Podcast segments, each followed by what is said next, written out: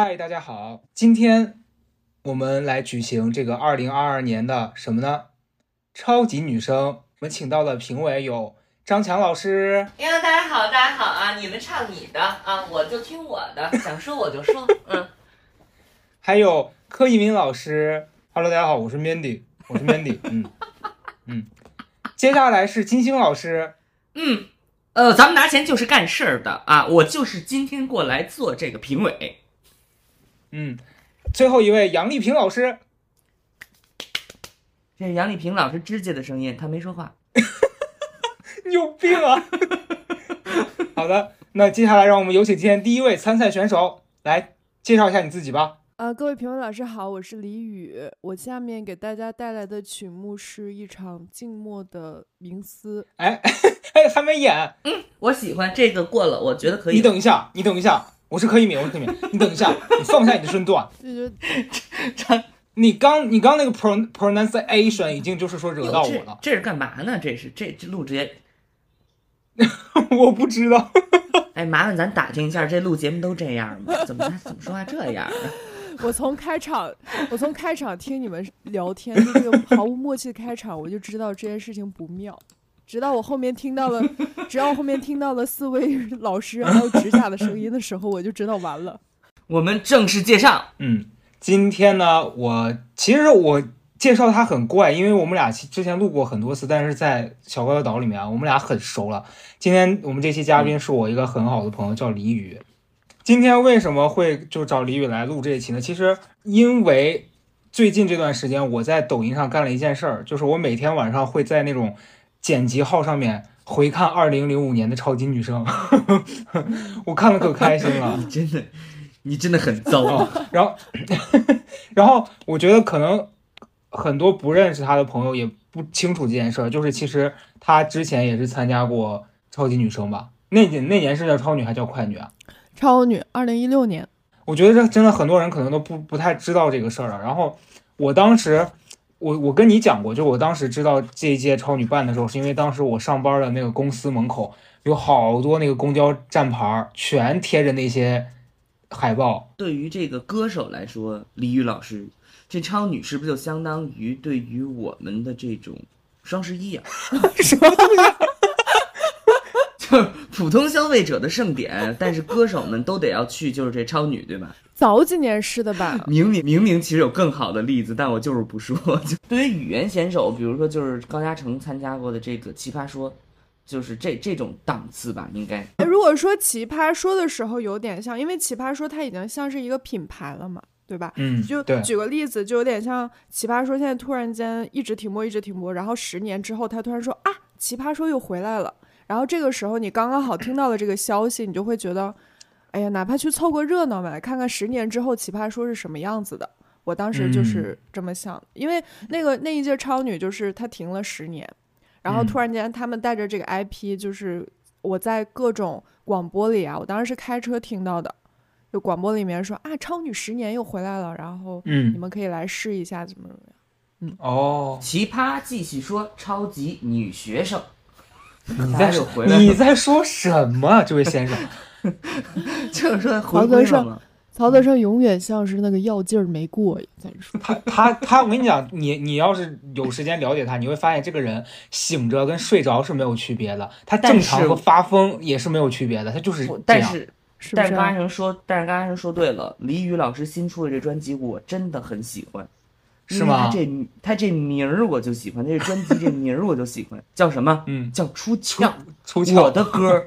我的歌也要发新专辑了，叫上身儿。你上身儿，滚！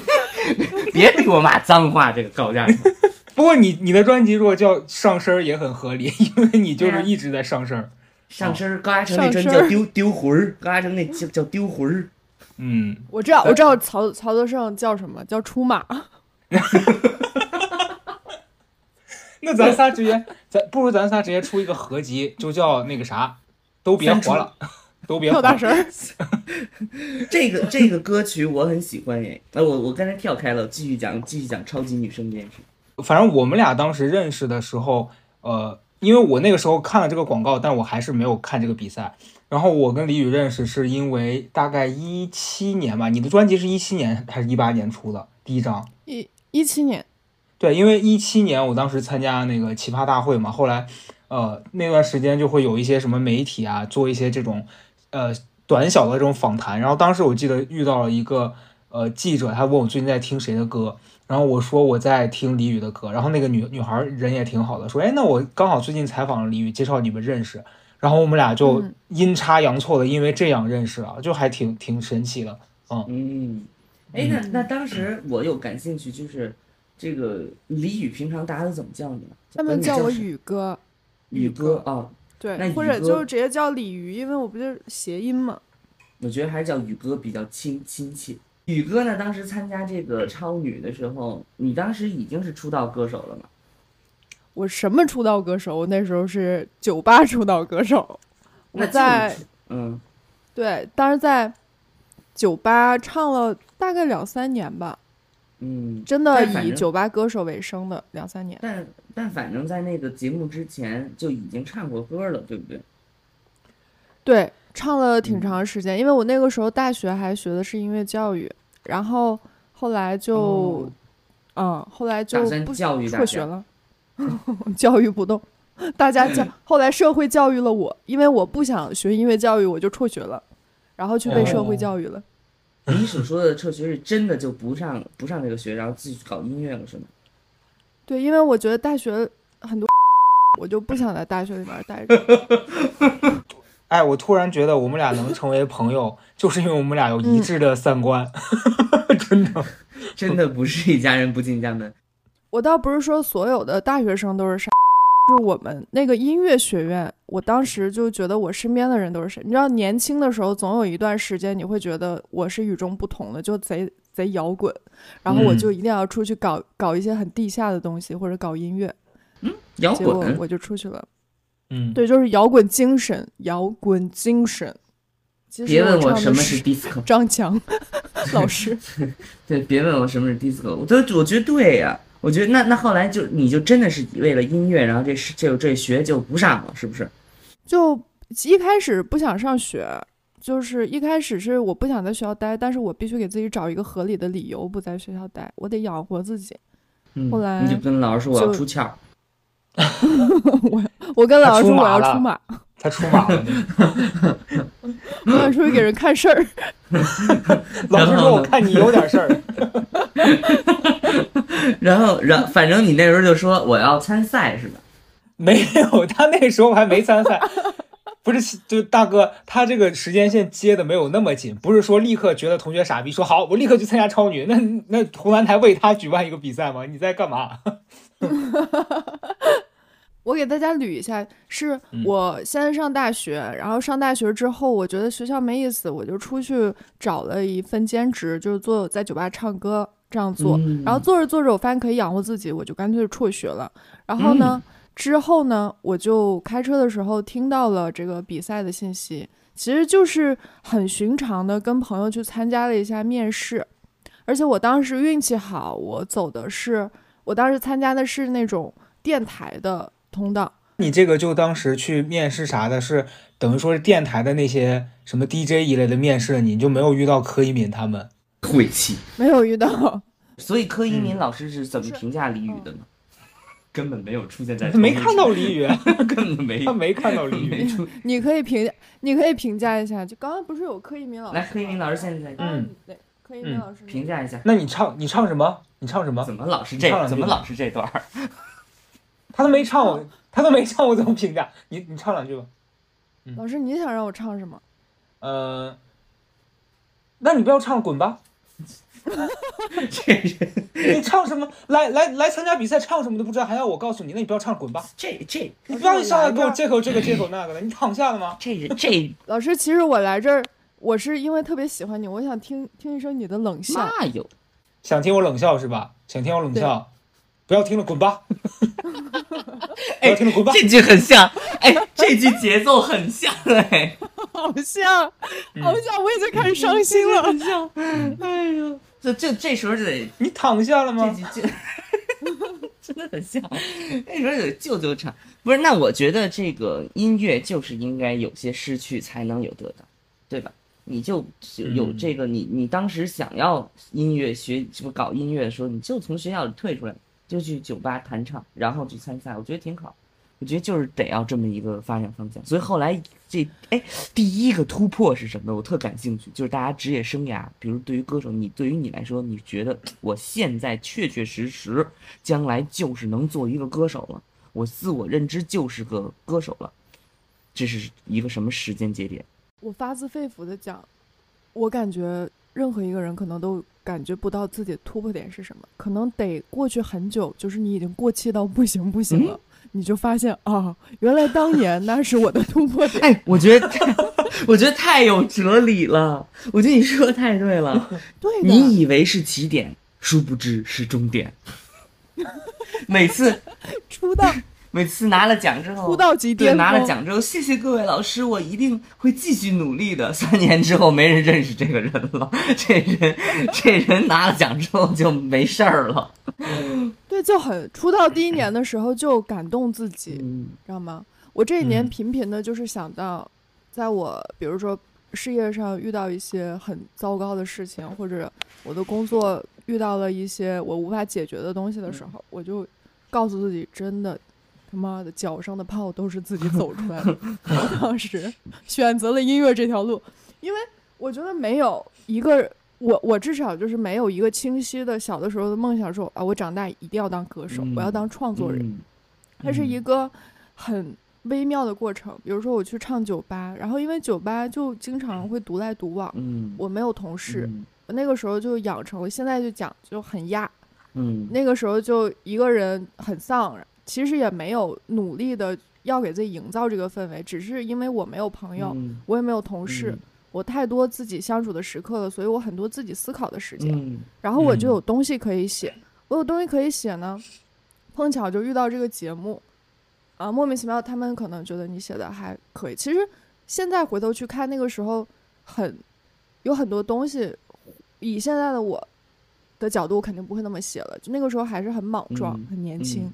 然后，但是就，他就被大家听到了，可能不是很多人。然后，但是让我成为了一个发片歌手。现在就想听李宇的歌的，就在我们的公屏上打想要啊！我们让我们大家今天看到这个热情，又想要，又想要，有多想要啊！不是，因为我觉得刚才说的特别让让我觉得好的地方，就让我有感触的地方，就是说，像我们的成长过程，就是最开始也没想要干嘛。就是按着你的这个本能来，然后哎，你就干了一件事儿，然后这事儿赶上一机会，那你回过头来不知道是幸运还是什么，反正就已经在路上了。我特别能有这种体会，就尤其像我这种，我跟辍学也差不多了，我是毕业之后辍的学。对，但你懂吗？就就我学什么我没干什么，然后我学通信工程的嘛。人经常问我说：“你现在做编剧做什么这那？你你做通信工程，还有你现在做直播，你通信工程你干嘛的？”我说：“我也不知道，你别问我，我一天课都几乎没上过。”高嘉诚说：“来说出你的想法。”我前段时间还跟。李宇聊到一个问题，就那天我当时他不是要发新专辑了嘛，然后我就在网上想，那天就好奇，纯就是手欠，我说我上淘宝搜一下，看他前面几张这个专辑的实体现在还能不能买到，因为我今年在做一件事儿，就是我收很多实体 CD，然后我就搜到了一张他在比赛时期，可能是那个节目组出的那种。你知道超女不是很爱搞那种什么这周什么封面女生当年那种，就是他们每好多参赛的人都会印在那个 CD 上，然后我就找到了他的，反正也也我当时就截图发他问他，我说这算黑历史吗？然后那个那个 EP 吧应该是里面应该就两首歌，一首是苏四，一首是那个素面朝天，然后我就问他，我说你觉得这个歌有收藏的意义吗？然后他说他自己都没有，我就问他为啥，他说他因为很不喜欢里面的歌。但我其实那里面有一首我还挺喜欢的，另外一首确实我也不喜欢。你怎么着？怎么不喜欢？就是像他刚才讲的，就是你那个时候写的东西，包括你那时候唱歌，和现在比起来肯定是有很大的不同的。然后你现在这个阶段肯定也是不太，就你对那个时候的自己和现在的感受肯定是不一样的。你就像我，我最近开始在做一些新的东西的。然后好多人给我的评价都是说啊，我觉得没有你以前有趣啊，没有你以前那个让人看了就会笑。但是嗯。他殊不知，我现在这个状态是我自己最喜欢的状态，就我喜欢我现在的样子，我不喜欢你认可的，你觉得我当时好笑毒舌的那个样子，就那个东西已经过去了。哦，嗯。嗯，是的，我们现在已经走了 peace 路线了。现在高阿成只有喝了酒才骂人了，你们呀错过了，哼，你可不知道高阿成喝了酒骂人那狠劲 儿。就他就这样，你那个喝酒那期播客，然后当时曹富贵在里面说说高嘉诚喝了酒音调都变了，我还在节目里面大肆否认，我说你放屁放屁，然后结果当天晚上我就喝大了，然后第二天发给我。第二天起来看见一个他发的微博说高嘉诚明天早上明天早上醒来了给我死，然后我就好奇我说我到底干嘛了？我一点开我俩的微信聊天记录，我就在里面辱骂他。他就整个有病，你知道吗？他在说什么，在说什么，呃，什么，哎，我现在就是一个喝了酒了，但是我有点忽略你，没关系，我祝你生日快乐，哈哈，操你妈的，他就这样，有病，你知道吗？他有病，然后粉丝最后最后那句脏话真的是咬还有牙切齿，我也不知道我为啥那么凶。哎，说真的，我好像日常中真的没有听过高嘉对呀诚说什么。高嘉诚身上就有些东西，他喝了酒他再出来，那个声音就是另外一个人的声音，就是他本来的声音。我跟你说，但是我就不会，我身上还有什么？有猴儿。这个歌手会通过喝酒来刺激自己的写作吗？不会，我觉得我喝多了之后，我一定是写不出东西。你酒精过敏？我不过敏，我一开始借着我酒精过敏挡掉了很多酒局，后来我发现人生没点酒真的是过不下去了，哦，我就开始说我好了，可以找我喝酒了，我不过敏了。我好了，可太有灵魂。哎，我就那那也就是说，这个这个你的写作都是在清醒状态下完成的，是吗？嗯，很清醒，而且我觉得写作的时候，其实一点儿，虽然我们刚刚总说出马，但是我觉得一点儿也不夸张。我觉得写作的时候一定是跟什么莫名其妙的能量产生连接的。在我写出、嗯我觉得哎怎么会写出这种东西的那种时刻，一定是跟什么说不清道不明的东西产生了某种连接。嗯，我现在就给大家念一段啊，我现在给大家念一段，救命啊！你要念哪一段啊？你 不是他的介绍，咱们聊这么半天，听众朋友都不知道咱们说的这位才女她写的是什么。就是、嗯他刚才说了，告诉当面让他念歌词是十大酷刑，是 是十大酷刑中的，但没关系，你看写这个，我觉得怎样？一缕白烟出天庭，打开通视眼。那是我的专辑一文案，那不是我写的对呀、呀。对呀、哎，我知道。曹曹先生，你嗯必须就是说学点文化知识的。专辑文案不是歌手自己写的，好啊，吗是啊，咱没出过歌词，咱们都是线下直接 live 的呀，咱们都是 live 呀，我没我不懂啊。那那他你他的歌词和他的曲子是他写的，但他的专辑文案也不需要自己写，也太可怜了吧，还自己写文案。不是我的意思，就是让告诉大家说这个东西他他写的是什么，就是我这个我们李宇老师出的今天这个出窍这个这个这个叫什么呀？这个专辑，它就是有一些冥冥之中的力量，对吧？然后以这个神秘的角度在描绘这个世界观，所以它里面那个歌词的就是题目都还挺，第一个就叫《安魂曲》，然后后面叫有妖书，然后阴阳卦。等等等等，生辰，就我觉得我我看这个名字还挺吸引我的，但我没想到这些完完全全都是在你正就正呃正常节奏创造创作下写的，因为我一般都是会在半睡半醒之间写一些东西，但那我觉得你是真的是有这个 天赋，写的这个东西都特别的通灵。但我觉得喝酒吧，肯定是有点帮助的，只是它不能当时就显现出来。可能喝酒的时候，比如说我有过一次喝完酒的时候，我就觉得就出现幻觉，但是我跟别人说，别人都看不见，有类似的情况嗯在。嗯，妈呀，嗯那真的是出马了！咱这期这个标题 出马了，出马了，兄弟！是的，但是好像也没有什么机会就聊到这个。我记得之前我还跟高嘉诚就老聊，你记不记得你之前去看我演出，我们还说这个梦的事儿。我经常会做那种。嗯很怪异的梦。我前几天还做了一个梦，嗯梦见法场，就是嗯我上一个台阶，然后这个每一个房间都在做那种各种生命仪式，啊、也不光是哦葬礼，还有一些就起坟啊，还有就是冥婚这种，就从把新娘从棺材里面直接就抱出来，你知道吗？四五个人扛着她！然后就这样走走走，而且我在梦里我觉得很很正常。然后我爸我妈还在我的旁边，我爸我妈也很正常，他们俩就因为我比他们高嘛，我是低头我才看见他俩，就是梦里他们俩怎么那么小，而且他俩跟我讲说，你看这是我给我跟你爸买的地方，然后在梦里面我哦都还没有觉得什么，醒来之后越想越觉得，而且我频繁的会做这种梦，后来我已经习惯了。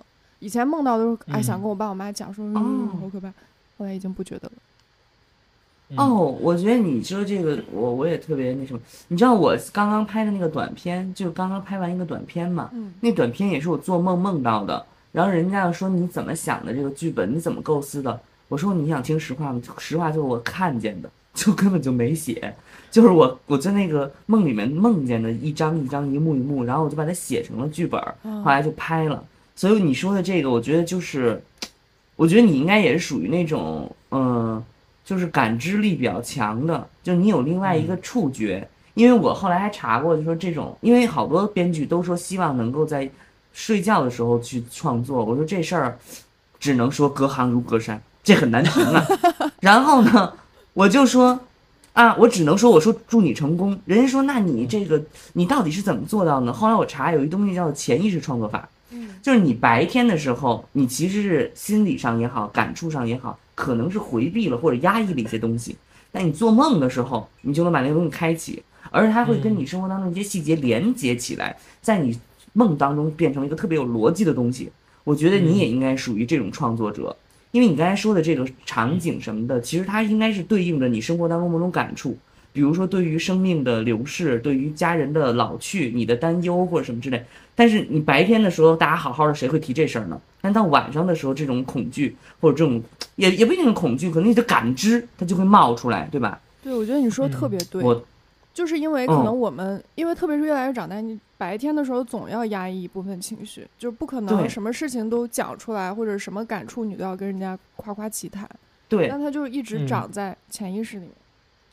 没错儿，哎，你知道我写的那个短篇写的，因为是父子和金鱼的关系，然后里面有一个特别大家都觉得很很有意思的设定，就问我怎么想的嘛。就我那个设定是灵魂在父子和金鱼之间流转。当你的父亲死了之后，如果你是作为儿子，你有金鱼养，一直在养金鱼的话，他的灵魂会寄存在金鱼上。等你有了儿子，那个灵魂又会从金鱼身上跳出来，逃投到你的儿子身上，这样父子就变成一个轮回了。它的媒介就是金鱼，哦就很大家觉得很有意思，很有创意。但是我跟你说，就是之所以有这个创意，是因为我前一段时间回家，我妈把我所有的金鱼全养死了，也是真的很有天赋啊，把 所有金鱼全养死了。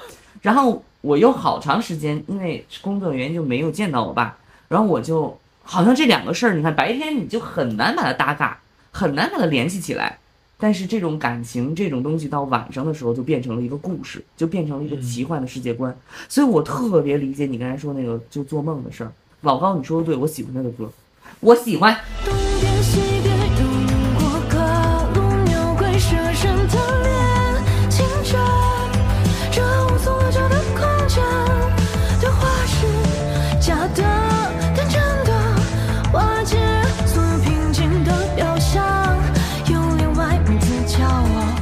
你俩刚聊的这一番儿，就是呃，其实前段时间我看那个吴青峰出了专辑，然后网上就会有他自己发的嘛。他说他那个专辑的歌，好多也是他在梦里头完成的，就跟你俩刚讲的这个几乎是同一件事情。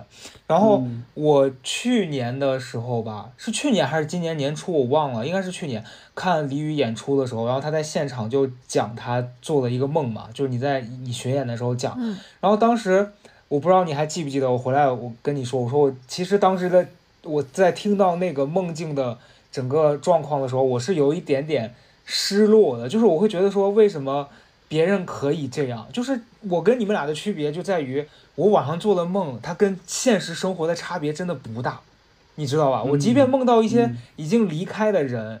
然后他们嗯。跟我的交流互动也都是原来他们在的时候那种很日常的，然后经常你像包括老周也是，老周经常给我讲他什么梦到世界大战了，然后什么他拯救宇宙啊，就这种 很飞好的。中二啊，我对我的梦全都是跟谁吵架了，然后打起来了，然后就是这种很无聊的。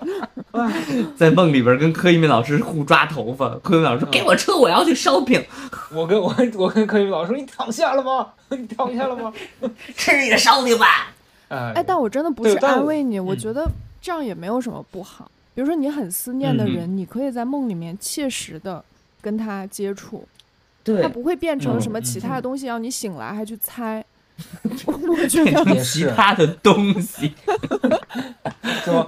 我半夜就还得梦梦里面梦到那个曹德胜在那儿，然后就是回头一看，曹德胜头转三百六十度过来说：“哈哈哈。你真有病。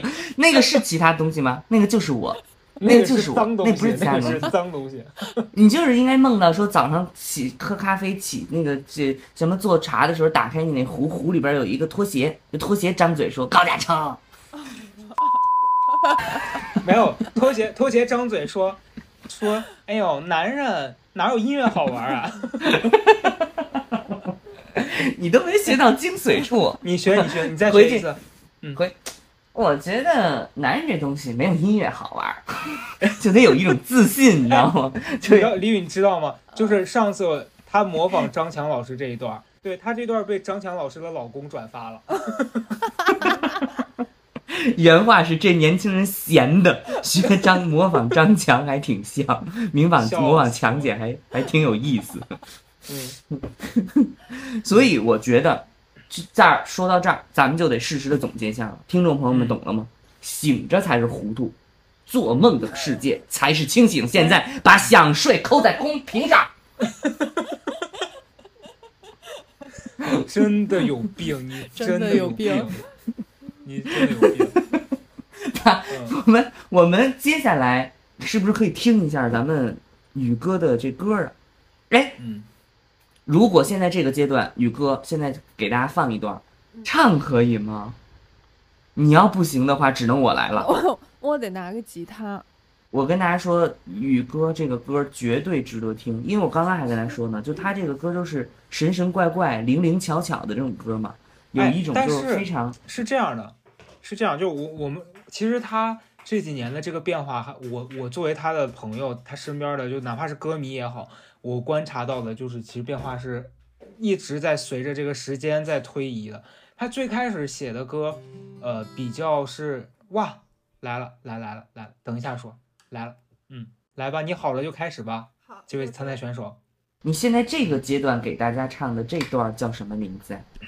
啊，这首歌它叫《生辰》，啊，对，生辰，OK，我看到了有因为个这首歌我写的时候就是拿吉他写的，我觉得可能唱一下比较轻松。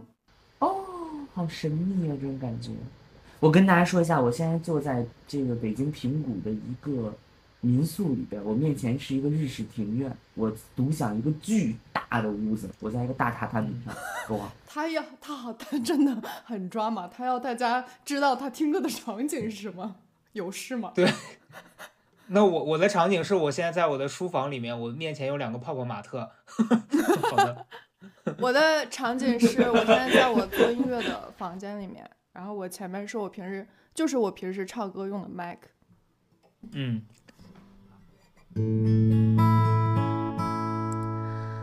花的心，树的头发，撞碎南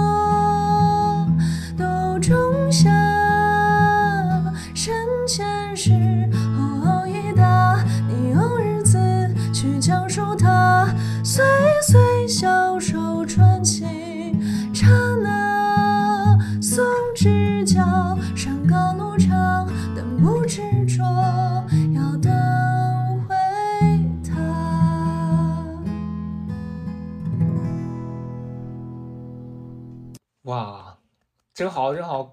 哎，张强老师呢？张老师掉线了。嗯，张强老师在这儿呢。我刚才听着这首歌的过程中，把这个裤子先穿上了。我我要起床了。我觉得，我觉得有一点那个淡淡的哀伤。然后呢，他他讲的是这个生生活嘛，里面有一些意象，我觉得啊 感动。我真的是，我觉得是很很可爱的一首歌，就是可以平常就是什么起床之后，就现在这个时哎间听也 OK。你作为第一次听他这样唱歌的人，我想知道一下你的听感。我觉得声音非常好听，就是不是不是那种很很呃啊呃呃那种，知道吧？不是那种很摇滚的声音，它是很柔和的，然后很很温柔的声音。但它这个温柔的声音，其实他唱的歌又是关于。你看这个整个这个专辑里面都是关于这个就是生命的体验的，无论是这种呃玄神秘的、玄秘的、玄玄怪的这些东西，但是他的声音很柔和，不会让人有恐惧感。就比如说有些歌曲就噔噔噔噔噔啊噔，OK，就是就是它是很很温柔的，它是很温柔的歌歌声的那个哎，你要是超女评委，你现在在电视上给我讲出这一番话，我已经就是 说生气了。你刚才中间那一段连连连叫带喊的那是什么东西啊？我真的是。啊，你不知道那个吗？跟李宇都知道哎，宇哥都知道那是什么东西，就是你经常剪视频、看短视频里边的那种。当当当当当好了，闭嘴吧，当当当。不要唱了，滚吧。就在他刚拿吉他的时候，就我你知道我们俩刚认识的时候，因为他第一张专辑写的东西其实跟现在差别真的很大。就你你如果有兴趣，你可以有时间听一下。就那个时候，好像我自己的感受是他更多是自己周围就身边发生的事情被他写在歌里，然后他用的也是一些很很优美的词，然后因因为我每次看他的词，我都会有一种怎么这么会写，你知道，就我觉得我写不出来那样的东西。然后呃，我们俩，而且这一点也是我非常自惭形秽的，就是真的，他每一年都会出一张专辑，然后就这个创作的强度也很高，对，然后质量质量也很高，真的，我看见了。然后每每一张专辑都有变化，对我刚才问了，我说那个歌词是找人写的吗？因为我印象中这种歌词其实是嗯非常难写的。哎、宇哥，这个你的系列就是算国风吗？呃，不算，可能我觉得就是我我的这个问问法应该非常不专业，对吧？是的，不算，可能只是说，我其实但我也嗯能理解，因为可能我的语境会让人联想到嗯，这些东西，但其实嗯。在制作层面上是很复杂的，就不仅局嗯。限于国风，嗯，嗯，是什么风格呢？应该具体来讲，没有风格，自在如风，没有，那对不起，我又上了个价值，我觉得没就是有什么风格，宇歌风。雨歌风，我觉得真的挺独特的，我真的觉得挺独特的。就是我，因为我其实平常会看一些这种就是就是稀奇古怪的什么这种风格的东西，但是我在音乐上确实没有就是听到这么多这么持续高产的系列，而且这里边每一个都很清晰，就是他写的是什么，就他写的是什么都很清晰。啊，刚才看到有一个蚯蚓那个歌，这是从蚯蚓的视角里写的嘛，嗯啊，那个歌我很喜欢，嗯就我觉得它就是很清晰，我觉得这个风格不重要，咱们就是先把这个专辑打红，咱们就是先把这个专辑打出，其实一个 level。嗯对，其实说到风格，我其实还想跟听众聊一聊的。对不起，借二位这些这个牛逼的电视台啊，不是牛逼的电台，牛逼的电视台是什么东西？就是我觉嗯得现在的音乐其实很难去给它界定一个风格，因为特别是嗯我们这代可能是听着各种各种风格长大的，所以在创作嗯的时候很容易借进某种风格里面我们觉得很有趣的东西。嗯，我觉嗯得这其实是创新的一种，但是对，呃，不要把自己界定在一个风格里面，我觉得是不设限自己的其中一个办嗯法。嗯嗯但是还是要对。但是还是要听嗯歌，各种风格的嗯歌都要听。如果真的想做音乐的话，它其实已经成为了工作的一部分。你不仅仅是享受它，还是要嗯，听这个风格到底他在做一些什么事情。嗯，但创作的时候就无非就无非是把自己想要表达的东西借每一种星星点点给传达出来。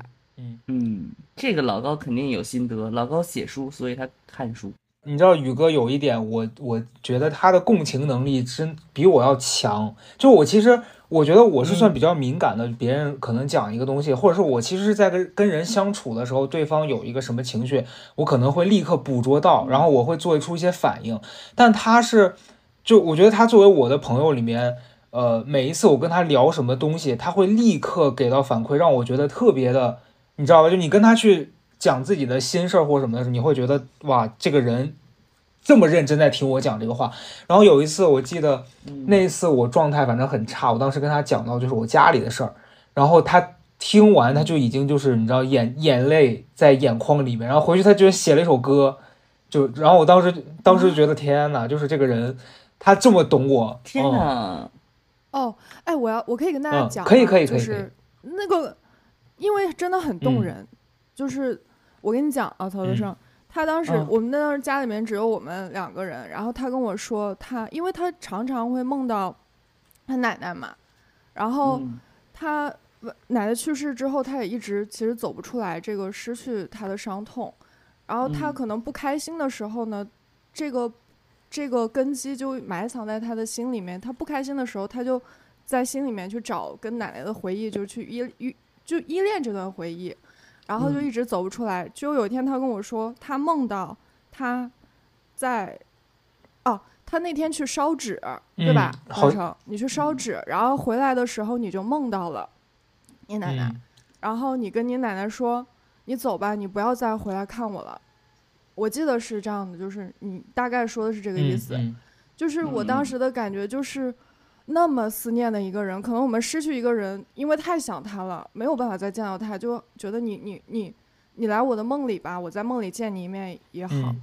然后呢，他可能嗯当时就跟阿生可能情绪很复杂，比如说我们可能传说中你不能往生啊，或者你来了嗯。之后，我会一直陷在对你的回忆里走不出来，我还是像你在世界上那么依恋你，那不如你就走吧，我们我放嗯。你去往生，你放我好好在世界上活着，就是嗯那种哦，我当时听完真的就很心碎，你知道吗？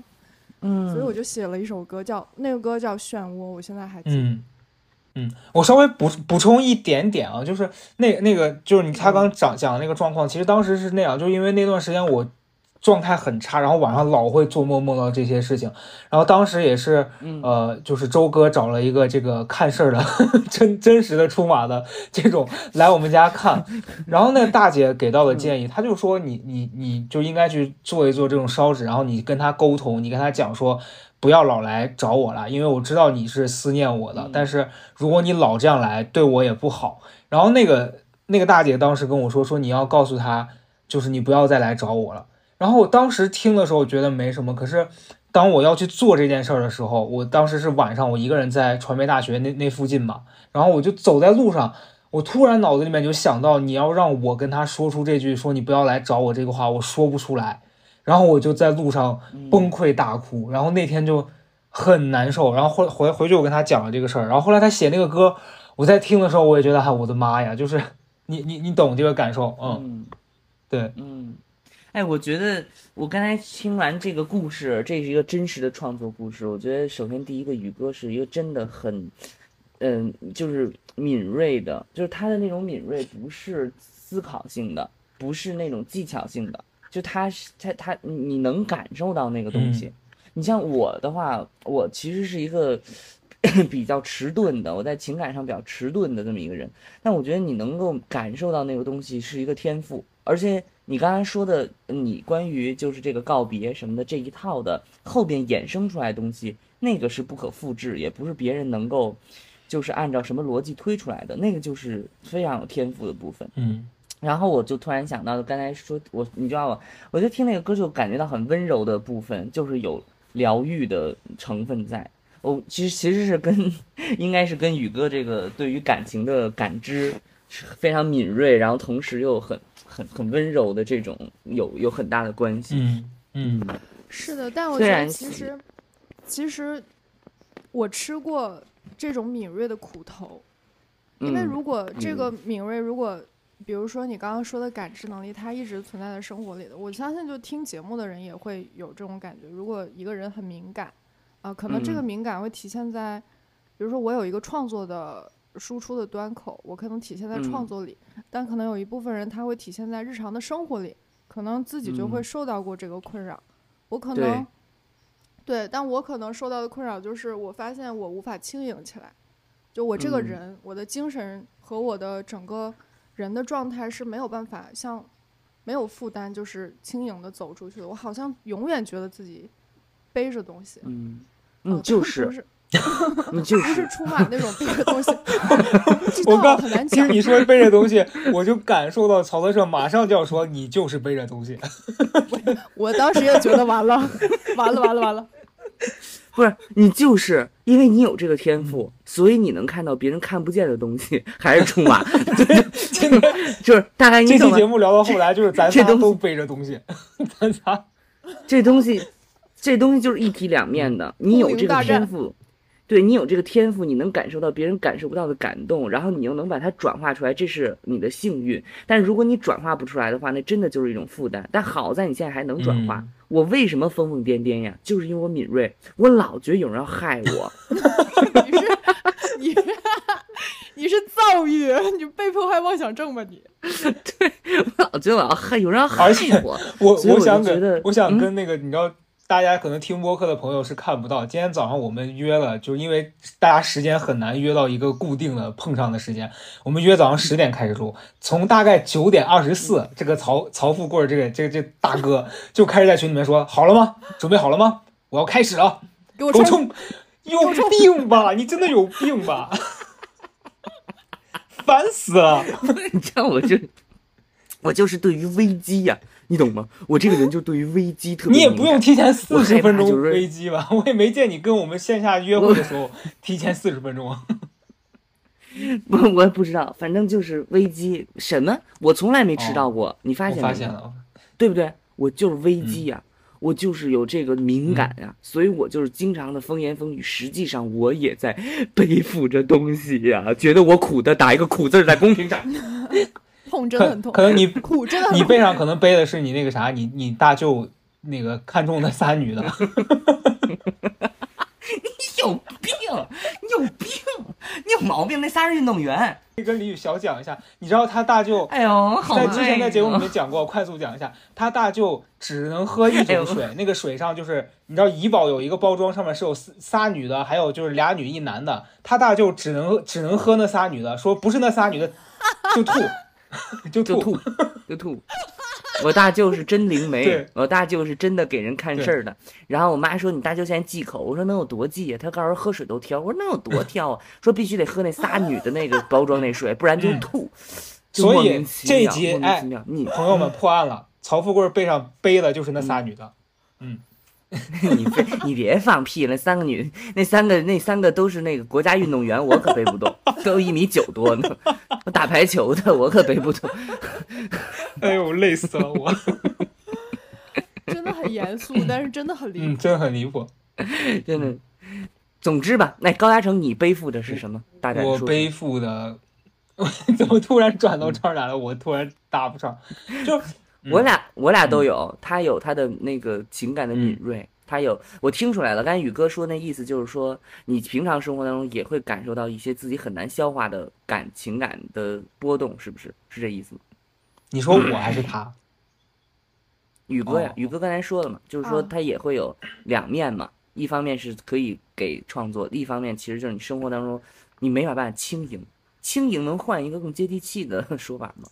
傻傻不拉几，松弛，嗯、大大咧咧，没有对，没有办法松弛。我觉得可以，可能在某几个 moment 可以，但是没有办法像。其实我很羡慕日常生活中很容易感知到快乐，就快乐成本很低的。嗯可能我嗯小的时候我会觉得。哎呀，好傻呀！就是觉得你们都是傻逼，这么轻易的就开心。然后我越长大，我越发现这是一个非常珍贵的能力。对，而我嗯现在越长大，我之前还跟高嘉诚聊，我说我觉得我的快乐成本越来越高了，能让我感到快乐这个情绪的东嗯西，呃，事件嗯已经非常非常少了。嗯。嗯，所以其实我生活中还经常会拉扯，因为我既想让创作伴随我的生命，让思考嗯。一直延续下去，然后又想要，要不然我就不要写，就只是作为一个普普通通的人，就嗯。按把生活过下来，然后去感知生活里的东西就已经够了。但是我发现其实没有办法，嗯。所以每次比嗯。如说刚刚曹医生说你真的很有天赋，或者别人说你是天才的时候，嗯我其实都很，我不能说恼火，就是我很无奈，因为我觉得嗯。好像天才或者是有天赋这这个这件事情好像是被诅咒的，就好像嗯就是你、是的，就是你你会感到不快乐，而你说的这些话，别人都会觉得是无病呻吟。嗯，啊可是我要，可是嗯我要问一个吊诡的问题了。嗯如果我的天赋就是感受快乐，我会因为我能感受快乐而不快乐吗？把问号打在公屏上。逻辑那你可以，那你这个问题逻辑鬼才吧哎这个问题，我觉得有一个人可以回答，就是我，我跟李宇有一个朋友叫张志博，我觉得他就是这种，他的天赋就是感受到快乐。就我记得咱俩之前聊过关于他，就是为什么他那么容易开心。就你没发现他是，嗯就他是我们朋友当中那种，比如说我们俩现在感受到不开心了，我们俩会想到跟他讲，因为他虽然会可能有时候他的及时的反应是跟你说出一些让你觉得很没用的那种安慰的话，说啊跟你都会跟你说都会好的啊什么，但是他就是有一个特别能吸收掉别人这个负面情绪的这个能力，我觉得这个很厉害。反正我们俩反倒是很、好，很难做。那我也要认识他，啊我也要认识他。那咱们四个就可以一块儿过日子了。高阿成负责不要吧写书，李宇负责写 歌，这个，然后我负责发疯，然后这位朋友负责吸收我们所有人的负能量。这就是后疫情后疫情时代逼出来的，就是新兴的新型。家庭，对，新这 型家庭听起来大事不妙，我是不太想加入这种家庭。从我们四个组成这个组合开始，这个世界就开始崩坏。你就发现四个又四个，四个又别了，四个别了，别了，对，别再造孽了。这里边还有一人喝了喝了酒会变身，就是高嗯阿成的。哎，反正嗯你知道，就是这两年我的感觉是，嗯，其实以前我觉得作为歌手啊，就我小时候，其实歌手对我来说是一个我觉得特别好、特别特别光鲜，然后包括酷，对这样的一个职业。然后我也是认识了宇哥之后，我们俩相处啊，然后包括我看到他创作、他演出这些的，我发现这个行业就是没那么好做，而且尤其是都不说前几年，就是你你放在今天来看，就歌手真的不是大家以前意识到那种说啊很光鲜、很赚钱，然后你做了这个，你的人生就是大富大贵那样的。就其实他私底下，他为了创作出来这些东西，他要保持日常的生活，然后中间的那些痛苦呀，嗯他讲到了他拉扯的部分，其实是更让人觉得不容易了。而且这个东西他又没有办法反过来给你那些很高的这个物质的这这这方面的时候，其实你有的时候会有点质疑，说我做这个东西到底有没有意义，对吧？所以我我会觉得这事儿其实并不容易。嗯，是是的？对的，嗯就好像我们从小，比如说我接受到的教育，包括我看的一些作品，都在告诉我，作为创创作者来说，是可以很尊严、很体面的活在这个世界嗯上的。就哪怕是你其实很拮据，但是仍然可以去对抗世界上的很多东西。嗯然后经常会有一些东西就告诉我说不可以这样。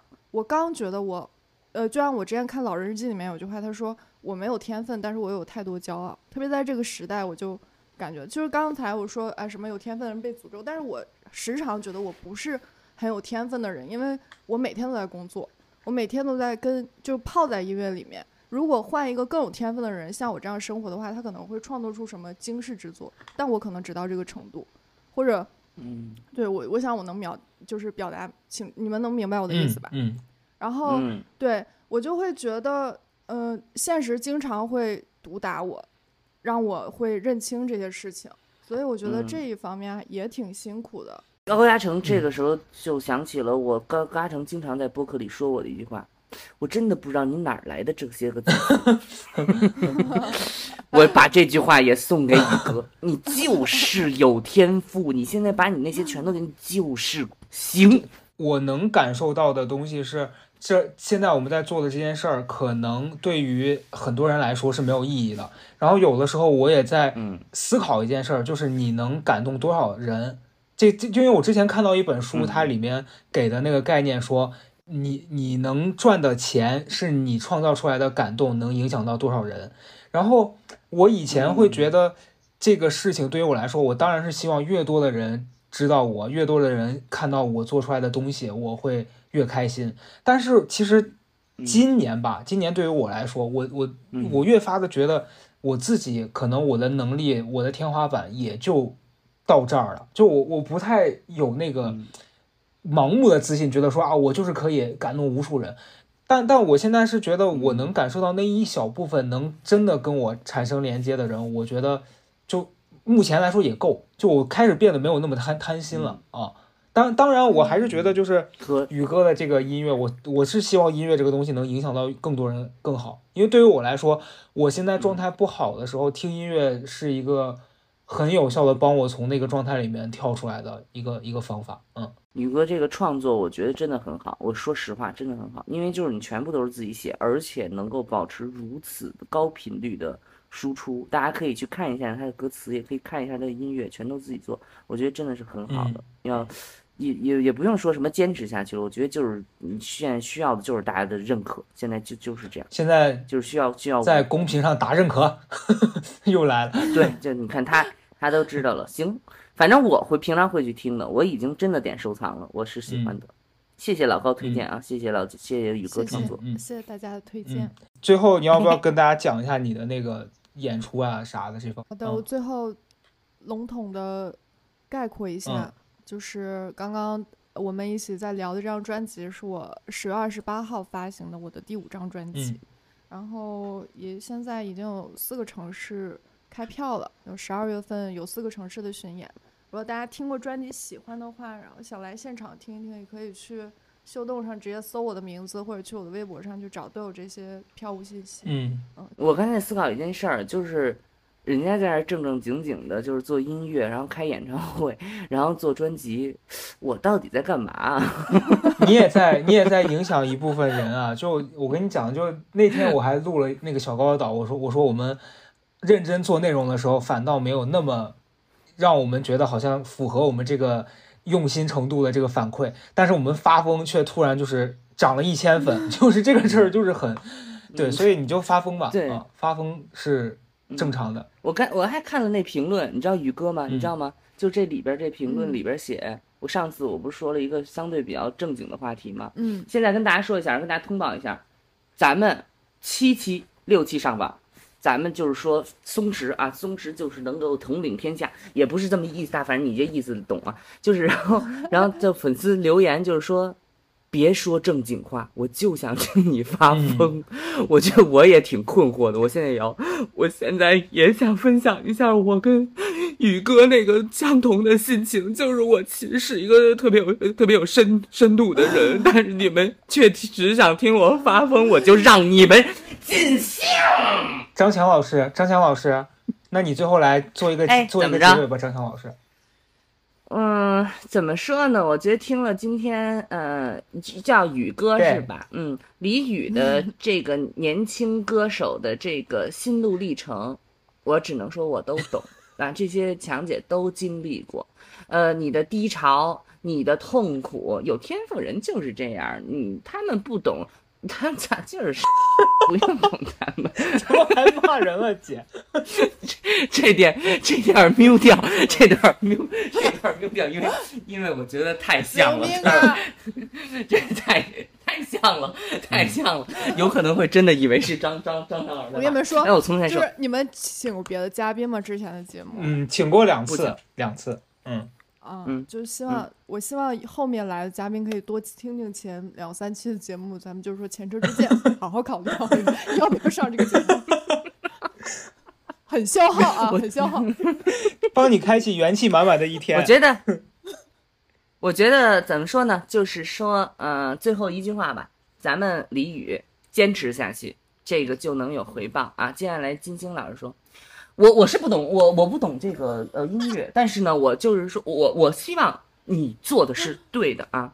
你怎么能你怎么能说他做的我没有啊？我没有啊！你梁老师，你有什么误会啊？我咱们就是拿钱干事，今天坐在这儿就是给大家一个评论。我觉得，但是你你有至于他必须得是一个国风吗？我没说呀，我没说，人家已经说不什么风格都可以，但是今天咱们听的就是流行音乐，你怎么能代替我来判判断？我没有，我没有，杨老师，我何德何能？您是中国舞蹈界第一把交椅，我何德何能代替您来做判断呢？您做就完杨事杨。老师，杨老师，不要说了，滚吧！我好想听，对我很想，我刚才说，我真的很想听，无论金星老师说什么，杨老师在抠指甲的这种交流。好累啊！